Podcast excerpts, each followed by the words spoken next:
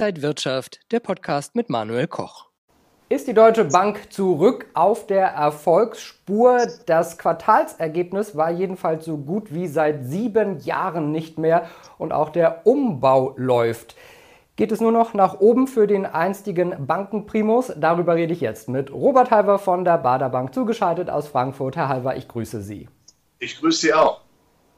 Herr Halver, 908 Millionen Euro unterm Strich hat die Deutsche Bank gewonnen im ersten Quartal, Gewinn gemacht. Das ist mehr, als viele erwartet haben. Und die Gewinne kommen auch vor allen Dingen durch das Investmentbanking. Geht man da momentan schon wieder hohe Risiken ein oder ist das auch nachhaltig? Das ist nachhaltig. Man hat ja in der Vergangenheit sehr viele riskante Bereiche geschlossen. Das heißt, dieser Gewinn steht dann auch sehr stabil da. Natürlich darf man auch sagen, dass natürlich die gute Laune an den Aktienmärkten, an den äh, Finanzmärkten weltweit hier zu diesem stimulierenden Ergebnis geführt haben. Und da wissen wir natürlich nie, was die Zukunft bringt. Aber man kann sagen, dieses Ergebnis ist mit deutlich weniger Risiko erwirtschaftet worden, als wir das früher vielleicht auch von einem Herrn Ackermann gewohnt waren das Privatkundengeschäft stagniert und man hat ja auch ordentlich Konkurrenz, wie zum Beispiel gegen Banken wie N26, wo viele junge Leute hingehen. Ist diese Sparte verloren oder doch noch attraktiv für die Deutsche Bank? Die Sparte Privatkundengeschäft ist nicht verloren, aber natürlich hart umkämpft. Viele buhlen ja darum. Eigentlich jede Bank, die wir, jede Sparkasse, die wir in Deutschland haben, möchte ja Privatkunden an sich äh, binden. Natürlich gibt es da auch die kleinen sag ich mal, Schnellboote wie N26, Sie haben es ja erwähnt, aber die Großen haben natürlich auch sicherlich sehr viel Masse auch hinten dran. Also Kreditgeschäft, das Vermögensverwaltungsgeschäft, äh, die ganzen Dienstleistungen, die kann man sicherlich auch anbieten. Die muss man natürlich in einer attraktiven Form und Weise anbieten, zu günstigen Konditionen. Aber das Geschäft ist hart umkämpft. Das heißt aber nicht, dass man sich nach wie vor von einem kleiner werdenden Kuchen immer noch gute Stücke rausschneiden kann. Muss eben pfiffig sein, billig sein, kostengünstig sein, innovativ sein sein, dann schafft man das auch. Und das zeigt ja an sich auch die Deutsche Bank, dass sich da ja durchaus wieder etwas besser tummeln kann.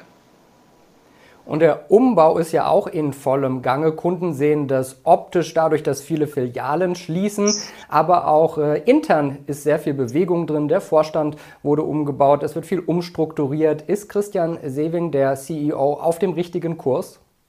Semel ist der Erste, der jetzt wirklich mal angepackt hat und das Schlachtschiff äh, Deutsche Bank wieder ja, kernsaniert hat, in die richtige Spur gebracht hat hat. Das war ja auch sehr nötig. natürlich bleibt da viel zu tun, weil ja alle Banken jetzt versuchen, natürlich aus dem Kummer der letzten Jahre mit Finanzkrise, mit Altlasten Kreditbereich natürlich zu, nach vorne zu kommen. Wir haben auch gerade in Deutschland, Europa eine Overbanked-Situation. Es gibt vielleicht zu viele Banken. Da wird es auch noch sicherlich eine gewisse Flurbereinigung geben. Aber die Kostensenkungen laufen. Man muss nach vorne schauen. Wichtig ist natürlich auch, dass man sich noch mehr vielleicht europäisch verbindet. Es ist ja immer wieder ein Gerücht, dass die Deutsche Deutsche Bank fusioniert, also ein Merger under Equals, also dass man gleich auf gleiche Augenhöhe zusammenkommt, um damit auch die Bereiche, die man nicht so drauf hat wie andere, dann auch zusammenzuführen. Da wird ja immer eine Schweizer Adresse genannt, nicht UBS, sondern Credit Suisse, gerüchteweise, dass man da vielleicht früher später zusammenkommt. Da würde man sich durchaus im Vermögens Vermögensverwaltungsbereich sehr schön ergänzen und äh, Schweizer Bankenqualität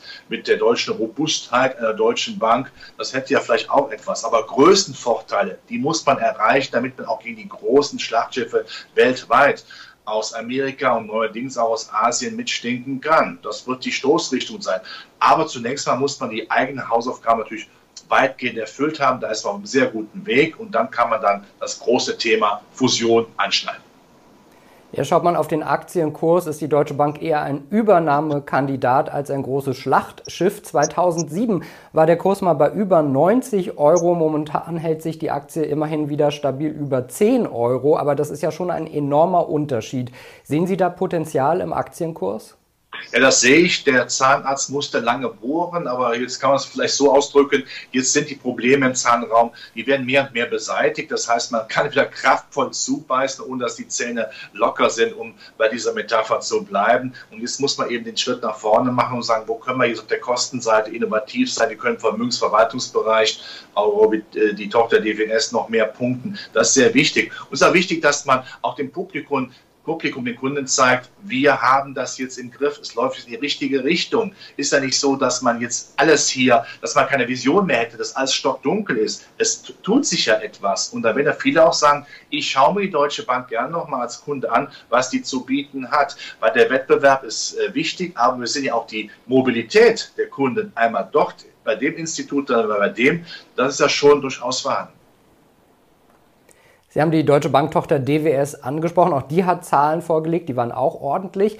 Und man will vor allen Dingen jetzt unter die Top 10 der Vermögensverwalter vorrücken. Ähm, da sind ja Konkurrenten wie BlackRock äh, ganz vorne zum Beispiel. Das scheint mir doch ein langer Weg zu sein.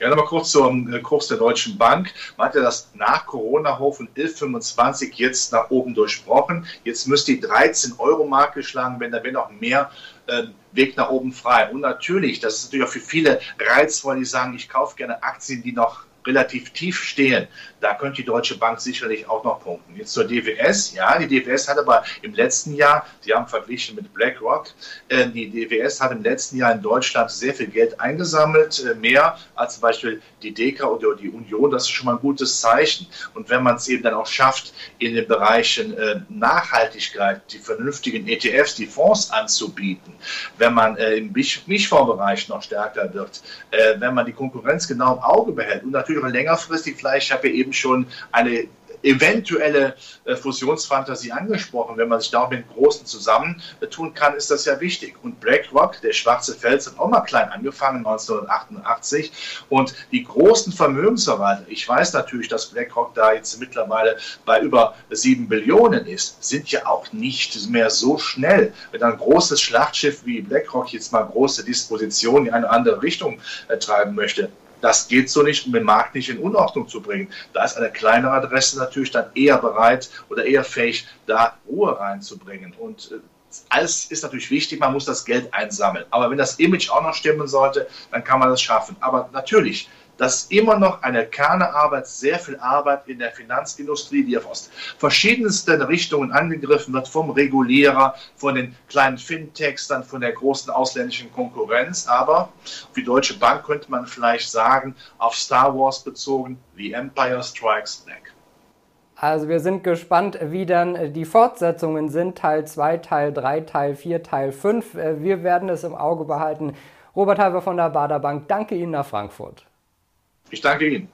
Und Ihnen, liebe Zuschauer, herzlichen Dank fürs Interesse, alles Gute und bis zum nächsten Mal. Und wenn euch diese Sendung gefallen hat, dann abonniert gerne den Podcast von Inside Wirtschaft und gebt uns ein Like.